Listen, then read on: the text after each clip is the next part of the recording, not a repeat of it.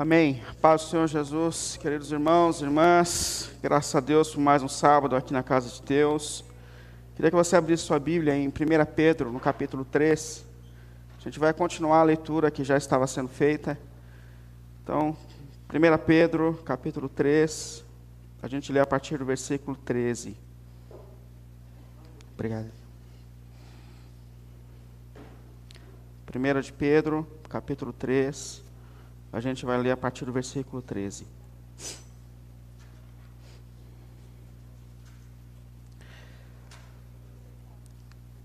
Quem há de maltratá-los, se vocês forem zelosos na prática do bem? Todavia, mesmo que venham a sofrer porque praticam a justiça, vocês serão felizes. Não tenham medo, não tenham medo daquilo que eles temem, não fiquem amedrontados. Antes, santifiquem a Cristo como Senhor no coração. Estejam sempre preparados para responder a qualquer que lhes pedir a razão da esperança que há em vocês. Contudo, façam isso com mansidão e respeito, conservando a boa consciência, de forma que os que falam maldosamente contra o bom procedimento de vocês, porque estão em Cristo, ficam envergonhados por suas calúnias. É melhor sofrer por fazer o bem, se for da vontade de Deus, do que por fazer o mal. Pois também Cristo sofreu pelos pecados uma vez por todas, o justo pelos injustos, para conduzir-nos a Deus. Ele foi morto no corpo, mas vivificado pelo Espírito, no qual também foi e pregou aos espíritos que em prisão, que há muito tempo desobedecem quando Deus esperava pacientemente nos dias de Noé, enquanto a arca era construída. Nele apenas algumas pessoas, a saber, oito, foram salvas por meio da água. E isso é representado pelo batismo, que agora também salva vocês.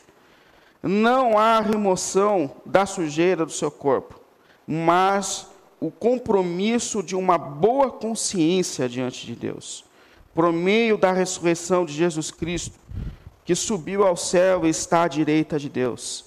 A ele estão sujeitos anjos, autoridades e poderes. Amém. Diante da palavra de Jesus, queria te convidar mais uma vez a orar diante do Senhor. Santo Deus e Pai, mais uma vez nós estamos aqui por tua graça e em sua misericórdia, Senhor.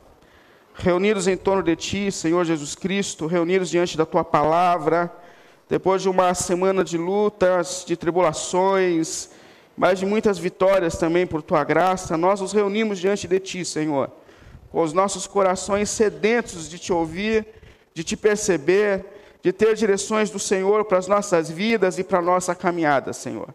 Por isso nós te pedimos, grande Deus, pelo nome do Senhor Jesus, fale conosco nessa manhã, Senhor. Direcione as nossas vidas aos seus propósitos eternos, Senhor. Levante entre nós, em meio às nossas lutas, servos e discípulos do Senhor, fiéis e dedicados a Ti e a viver em fidelidade a Ti, Senhor, mesmo diante de todos os desafios que nos cercam, Pai. Nós oramos assim, colocamos-nos de aqui diante de Ti, pelo nome santo do nosso Senhor Jesus, grande Deus. Amém. Amém. Pode sentar, por favor. A gente tem conversado um pouco sobre igreja e sobre alguns desafios de ser igreja nesse tempo.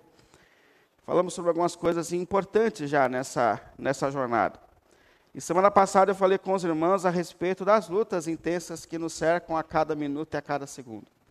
Não sei se você tem esse despertar e essa sensibilidade, essa percepção, mas há uma luta tremenda que nos cerca a cada minuto e a cada segundo, uma luta que não é visível, uma luta espiritual, mas que está acontecendo em cada momento e que acontece agora em torno de cada um de nós. Falei com base em Efésios no capítulo 6, né, sobre essas lutas intensas que nós enfrentamos. E falamos também sobre o caminho que a gente tem para ficar em pé diante das lutas que nos cercam. Que é revestir-se da armadura de Deus, isso é, o caráter de Cristo em nós, a transformação da nossa natureza, a imagem de Cristo, é o caminho que nos deixa em pé diante das lutas que nos cercam. Mas mais do que isso, mais importante, orem. Orem a todo tempo, o apóstolo Paulo disse. orem de, de forma disciplinada, orem de forma intercessória, orem, orem, orem, porque só o Senhor é capaz de nos deixar em pé diante das lutas que nos cercam. E hoje eu queria falar sobre a relação da igreja com a questão do sofrimento, que é uma realidade que alcança todos nós. Eu não sei quem um dia falou que ser crente é ter uma vida fácil. E também não sei quem falou que quando nós nos convertêssemos, a vida se tornaria mais simples e mais fácil. Muito pelo contrário. O que a gente percebe é que na caminhada espiritual, quanto mais fiéis nós somos a Cristo nesse mundo que está caído, mais nós sofremos lutas intensas na nossa caminhada. E todas essas lutas que a gente vê no ambiente social que nós estamos vivendo agora, essas intensas discussões, trazem algumas preocupações para o meu coração em particular. Primeiro, essa sensação que eu tenho de que a falta de respeito, a, a, falta de posicionamento correto, de fato, nós somos chamados a lutar pelos princípios do reino, mas em nenhum momento a Bíblia Sagrada disse que nós teríamos o direito de desrespeitar o dire... aquele que pensa diferente da gente. Mas uma coisa que me preocupa muito diante desses conflitos é a impressão que eu tenho que alguns crentes acham que essa vida de alguma maneira, vai ficar mais fácil para os discípulos de Jesus. A expectativa de que nós lutaremos por algumas causas e que o mundo vai ficar melhor, sendo que a palavra de Deus está dizendo sistematicamente: os desafios para aqueles que querem ser fiéis a Cristo se tornarão cada dia maiores, se tornarão cada dia mais difíceis, e que nós somos chamados por Deus a nos posicionar diante dessa luta, porque elas vão se tornar cada dia mais desafiadoras a cada um de nós. Por isso eu queria falar com vocês sobre qual é a relação da igreja com o sofrimento, ou como nós, que somos discípulos de Cristo diante desse mundo, podemos e devemos nos relacionar com a questão do sofrimento, que queira a gente ou não, alcança as nossas vidas. É, se Deus pode até produzir coisas boas em nossas lutas, diante dos sofrimentos e tensões que nós enfrentamos. Essa carta que nós estamos estudando aqui, a carta de Pedro, é direcionada a uma igreja que vinha passando por momentos muito difíceis, crentes dispersos por causa de tempos de perseguição. E, e a vida desses irmãos é, se tornava cada dia mais desafiadora. Ser fiel a Jesus naqueles tempos era cada dia mais desafiador e cada dia mais difícil. Então Pedro escreve a essa igreja, é, não só motivando para que ela continue fiel a Jesus, mas mostrando os caminhos da verdadeira fidelidade. É, e uma coisa que eu acho muito importante a todos nós é a gente perceber que as lutas dos personagens da Bíblia são lutas como as nossas. E que as pessoas que se encontram nos textos bíblicos são pessoas como eu e você. Porque às vezes a gente olha para o contexto dos conflitos que existia dentro da Bíblia, e a impressão que nós temos é que aquelas pessoas eram especiais, ou eram mais fortes. A gente olha para a luta, por exemplo, de José. A impressão que dá é que José era um homem melhor do que nós, e José era um homem sujeito às mesmas fraquezas que nós, com as mesmas sensibilidades, com os mesmos medos que cada um de nós tem aqui. E, essas famílias aqui dentro do contexto bíblico eram pessoas como nós, que gostariam de acordar na segunda-feira e correr atrás do seu sustento, que queriam levar os seus filhos para a escola, que, que achavam que a vida com Cristo talvez ficasse um pouco mais tranquila. São pessoas exatamente como eu e você. E pessoas como exatamente nós estão passando por momentos terríveis e intensos por causa da fé em Jesus Cristo, por causa da fidelidade a Jesus Cristo. E qual é então a direção de Deus para pessoas que querem ser fiéis mesmo diante das lutas, mesmo diante dos desafios? Para pessoas que não têm olhado para a caminhada espiritual diante de uma ilusão. Essa teologia que fala que a vida do crente é sucesso, sucesso, muito pelo contrário. Apagaram muitas páginas da Bíblia quando disseram isso. Porque quando a gente olha para a Bíblia Sagrada, a gente pessoas vê fiéis a Deus. Nós vemos pessoas fiéis a Deus mas pessoas que, por causa da sua fidelidade a Deus, passaram lutas e lutas e lutas tremendas.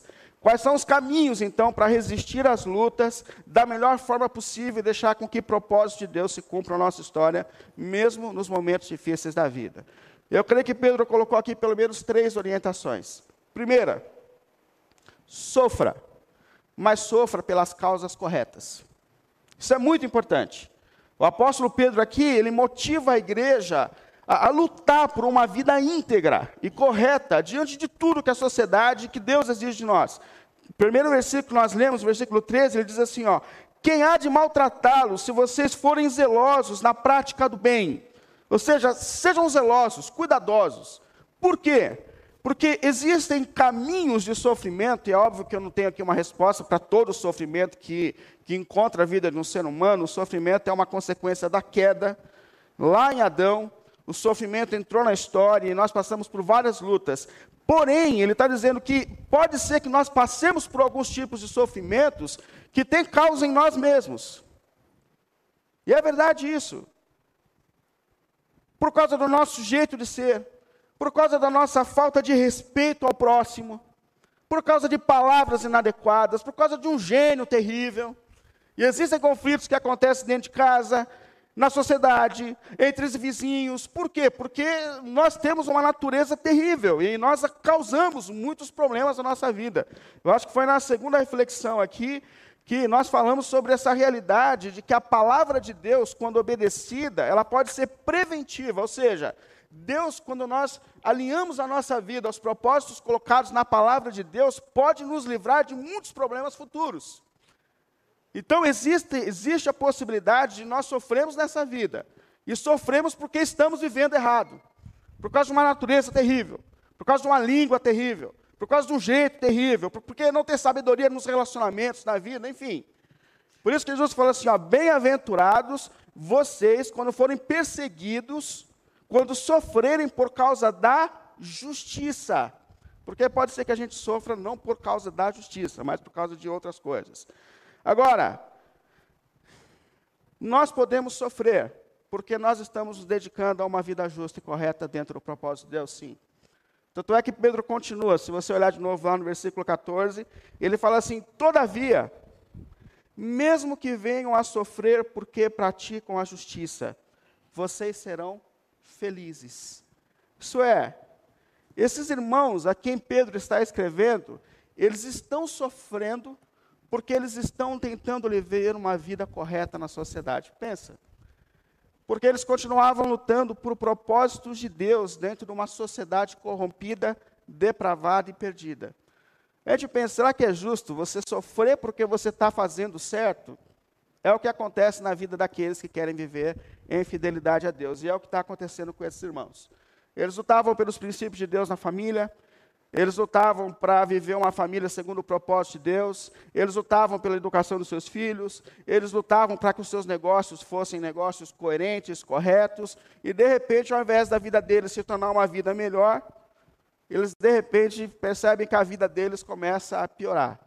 Eu lembro de um, um irmão que eu discipulei, batizei, e eu lembro que ele veio para a igreja num momento de crise no trabalho dele, um momento intenso de crise. Teve uma mudança no mercado, invadiram como o tipo de negócio dele, que acontece em muitas áreas.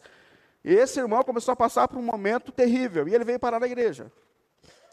E eu discipulei ele, passei o doutrinal, falei para ele a respeito do reino, e ele entregou a vida dele a Cristo, eu batizei ele, problema.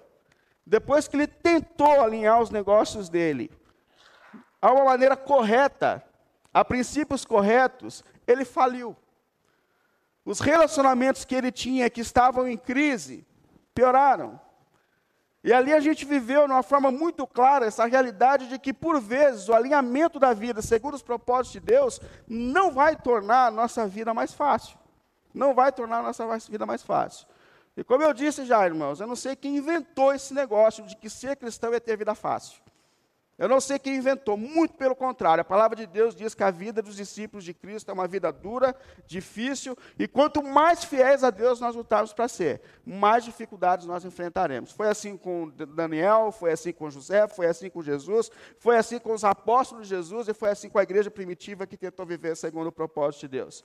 Agora, qual é o caminho para que a gente fique em pé mesmo diante das lutas que nos cercam, e dessas terríveis situações, essa avalanche de coisas que caem sobre nós nessa vida, nessa caminhada. Primeira coisa que Pedro fala, não tenha medo. Se você olhar lá de novo no versículo 14, no final, ele fala: Não temam o que eles temem. Não fiquem amedrontados. Ou seja, diante da avalanche que vem, te seca, te pressiona, que te dá medo, o, medo de perder o emprego porque você quer viver uma vida correta, o medo de você perder um relacionamento, o medo da tua namorada te deixar, do teu namorado te deixar, o medo, o medo de você deixar de ter alguns amigos, porque nem sempre o ambiente social é adequado para aqueles que servem a Cristo. Então, o medo de rompimentos de amizades, o medo de problemas familiares, o medo, o medo de ser pastor e não ser pragmático. Porque existem caminhos de ser pastor mais fácil. Então, o medo que nos cerca, ele fala assim: não tenham medo, não tenham medo. E ele fala uma das coisas mais extraordinárias que eu já vi no texto bíblico, que é no versículo 15, ele fala: ao invés de vocês temerem, santifiquem a Cristo nos seus corações. Ou seja, diante das pressões que te cercam, e, e, que te, por vezes fazem com que você ceda aos princípios e valores do mundo que te cerca. Santifiquem a Cristo, sirvam a Cristo. Que a vontade de Cristo seja prioridade na sua vida e na sua decisão. Santifiquem a Cristo. Ele está olhando para aquele contexto de Isaías, no capítulo 12, onde a nação de Israel vê um povo opressor vindo sobre ela e fica apavorada, dizendo: agora, a gente faz amizade com eles, o que, que a gente faz? A gente cede aos princípios, ao reino deles, ou a gente continua confiando no Senhor, ou a gente continua sendo fiel ao Senhor, à lei do Senhor, e Deus se levanta usando Isaías, dizendo assim: não, não, temam ao Senhor, não temam os homens, temam ao Senhor, santifiquem ao Senhor, sejam fiéis ao Senhor. Portanto, em meio a essa avalanche, primeira coisa, seja fiel ao Senhor, santifiquem a Cristo em seus corações. O segundo caminho que ele coloca aqui para a gente resistir é estejam prontos para falar a respeito da razão da tua fé. Olha que incrível isso. Mais uma questão que eu não sei também é quem falou para a gente que a fé anula a capacidade de raciocinar. Que ser uma pessoa de fé é ser uma pessoa que vive em estado de êxtase. Quem ensinou isso para a gente? Muito pelo contrário. A fé bíblica desperta a nossa consciência, novos princípios e valores é, e, e aqui é uma questão muito importante que Pedro está colocando, dizendo: vocês precisam estar preparados para dar resposta ao mundo no qual vocês estão inseridos a respeito da esperança que existe em você. Por que, que você resiste ao sofrimento? Por que, que você persiste em guardar a lei de Deus? Por que, que você persiste em viver a vontade de Deus, sendo que isso está tornando a sua vida mais difícil, mais desafiadora? Por que ser fiel diante dos desafios da vida? Aí Pedro fala assim: vocês precisam estar prontos para explicar a razão da esperança e da fé que há em vocês. Sabe o que eu acho isso aqui muito importante? Porque a visão, por vezes, que pessoas que ainda não conhecem a igreja têm da igreja é uma visão negativa. Eu lembro que uma vez eu estava atendendo um cliente e eu tive que andar de carro com ele para algum lugar. E no meio do caminho, a gente conversava, ele falou assim, Willy, você, além do que você faz, você tem mais alguma formação tal? Eu falei assim, eu sou formado em teologia. Aí ele olhou para mim assim, a gente já se conheceu há algum tempo, né? Aí ele falou, sempre achei você meio diferente. Eu falei, não, eu sou, eu falei, eu sou pastor. A maioria da minha, a maior parte da minha vida eu servi como pastor voluntário, né? Então, eu sou pastor, eu sou formado em teologia tal. Aí ele olhou para mim e falou assim, cara, o que você tem a dizer a respeito da igreja? Porque assim, a imagem de quem não conhece a igreja é de pastor treinando outro pastor para como arrancar dinheiro do povo. Não é essa a imagem que ficou na mídia? Para quem não conhece a igreja. A imagem é a imagem de gente entrando com bolsa de dinheiro no helicóptero. Pode prestar atenção nisso.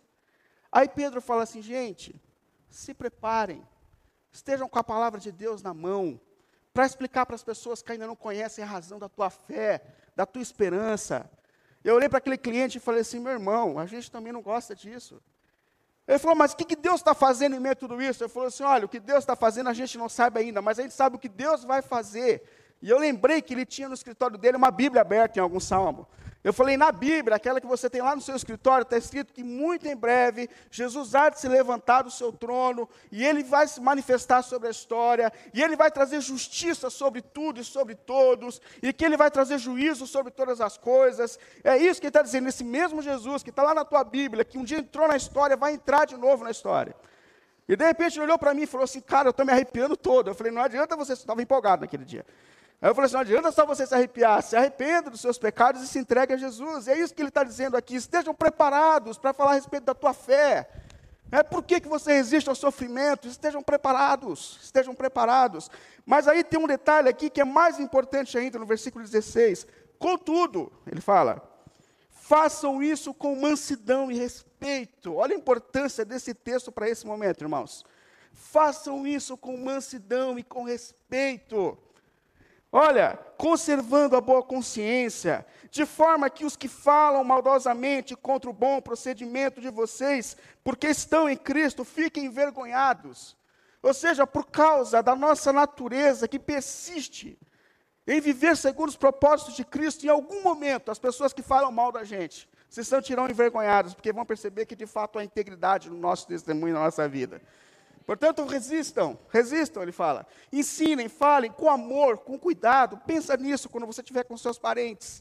Porque você tem a missão de falar, você tem que falar. E não entenda que a missão de pregar o evangelho é do pastor só. A missão aqui é de todos nós, todos nós. Mas faça isso com amor, faça isso com equilíbrio, faça isso com misericórdia, porque é isso o procedimento dos servos e servas de Deus. Então, a primeira coisa para a gente suportar o sofrimento: sofra pelas coisas certas. Sofra por causa da tua fidelidade a Cristo. Pare agora e pense, porque talvez você esteja passando por circunstâncias difíceis, por causa de uma natureza que precisa ser transformada pelo Evangelho. Mas não faça isso. Lute contra si mesmo. A maior luta do ser humano começa dentro de si, não é lá fora, é aqui, ó, é dentro de mim. Por isso que ele fala: santifiquem a Cristo no seu coração. É no íntimo do íntimo do ser humano que a mudança da história começa. Jesus não sentou no trono de Roma. Jesus começou uma obra com discípulos, com pessoas no íntimo sendo transformadas pelo poder de Deus. Mas a primeira questão, sofra, mas perceba se você está sofrendo pelas causas corretas. Segundo, tenha Cristo como uma referência no seu sofrimento. E Pedro nos leva a Jesus. Versículo 18, ele diz assim: Pois também Cristo sofreu pelos pecados uma vez por todas. Cristo também sofreu. O justo sofreu pelo injusto, para conduzir-nos a Deus. Ele foi morto no corpo, mas vivificado no espírito. Ou seja, o nosso caminho como discípulos de Cristo é o caminho de Cristo. Jesus entrou na história, e eu vou dizer, para aqueles que são assim da, da, da fé plena, Jesus é uma derrota. Por isso que ele fala que na carne, ele faz uma separação aqui, na carne, ele foi morto. Porque, assim, aos olhos humanos, Jesus é uma derrota. Jesus nasce numa família pobre, é criado por pais pobres. Jesus, quando começa a trabalhar, trabalha em trabalhos pesados, dava dó, Isaías falou na profecia. A gente olhava para ele e dava dó, não tinha nada de atraente em Jesus, nada, nada. De acordo com esse mundo, nada. Aí tem um momento no ministério de Jesus que dá uma melhorada, começa a ficar famoso, começa a com uns discípulos, o pessoal começa até a dar oferta, e, e, começa a ficar bom, o pessoal fala, agora vai, fez uns milagres, fez umas pregações legais, e o pessoal fala, agora vai. Mas aí, ao invés de ele subir para esse mundo, é, no, no, no auge desse mundo, ele vai para a cruz e morre da morte mais humilhante que um ser humano pode morrer. Morto na carne, moído na carne, frustrado, frustrante na carne. Mas aí Pedro, morto na carne, Pedro fala, mas vivificado no poder do Espírito, nas regiões espirituais. Porque quando Jesus resistia a esse mundo, aos prazeres desse mundo, às tentações desse mundo, o mundo espiritual estava sendo derrotado nele, na encarnação dele, até que no ápice da sua vitória ele vai para a cruz e vence todos os poderes e acusações que existiam sobre nós. Portanto, aos olhos humanos, mor morto, mas no poder espiritual, vivo e poderoso, e depois, ainda no terceiro dia, ressuscita, vai para o céu e está à direita de Deus, vivificado no espírito, nas regiões celestiais, ele é Senhor absoluto. E Pedro está dizendo aqui: a caminhada de um discípulo de Jesus é a mesma, é a mesma nós vamos sofrer, nós vamos passar por lutas, nós seremos abandonados, nós seremos rejeitados, nós seremos hostilizados, mas assim como o Senhor passou por lutas e hoje está no trono reinando, nós também seremos coroados no fim da nossa jornada. Então, olhe para Cristo, olhe para Cristo. Na sequência, Pedro faz aqui um dos textos mais difíceis da Bíblia, considerado os mais desafiadores, versículo 19 e 20. Ele fala que depois dessa vitória de Cristo, no qual também foi e pregou aos espíritos em prisão. Para alguns, essa pregação de Pedro vitorioso aos espíritos de prisão é uma pregação aos mortos lá no inferno. Para outros, para outros, Pedro aqui pregou a demônios caídos, Mas eu acho que a explicação mais correta, se você tiver uma melhor depois, não tem problema, você passa para mim, porque essa não é a essência do texto aqui. Mas a explicação aqui mais fácil na minha compreensão e mais coerente é que Jesus estava pregando esse mesmo evangelho salvador dos nossos tempos, desde os tempos de Noé. Porque ele continua o texto dizendo assim, no versículo 20: que há muito tempo desobedecem, esses espíritos desobedientes, espíritos em prisão. Quando Deus esperava paciente nos tempos de Noé, enquanto a arca era construída, nela apenas algumas pessoas, a saber, oito pessoas foram salvas. Pedro faz a gente olhar para os tempos de Noé e lembrar que esse mesmo evangelho que está sendo pregado hoje foi pregado lá no tempo de Noé para que existisse salvação àquelas pessoas. E eu creio que essa é a explicação mais coerente, porque quando Pedro fala, por exemplo, dos profetas, lá em 1 Pedro 1, 10 e 11, ele fala que o Espírito de Jesus Cristo estava nos profetas pregando o Evangelho a cada geração. E ele fala mais, ele fala lá em 2 Pedro 2, 5, que Noé foi um pregador da justiça nos seus tempos. Isso é, Pedro para um pouco e fala, gente, esse mesmo Evangelho Salvador, que está sendo pregado nesse tempo, nessa geração para nossa salvação, está sendo pregado desde os tempos de Noé anunciado para que exista a salvação. Mas eu acho que o que vale a pena a gente destacar aqui é observar o resultado da pregação naqueles tempos, desde os tempos antigos, desde o tempo dos profetas, desde o tempo de Noé.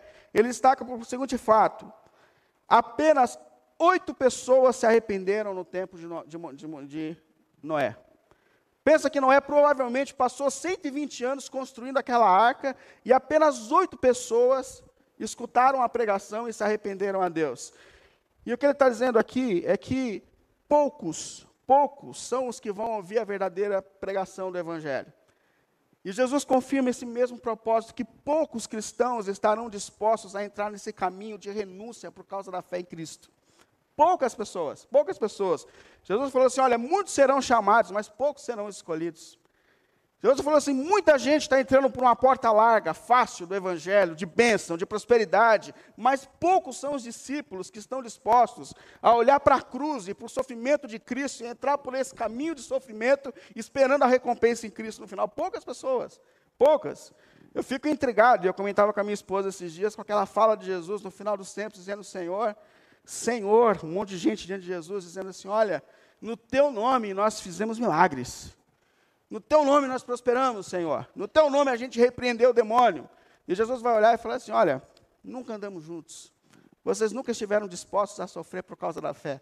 Nunca se tornaram discípulos. Mas, ao mesmo tempo, esse texto mostra para a gente que o exemplo que a gente tem para enfrentar os sofrimentos e lutas da vida é Cristo. Cristo.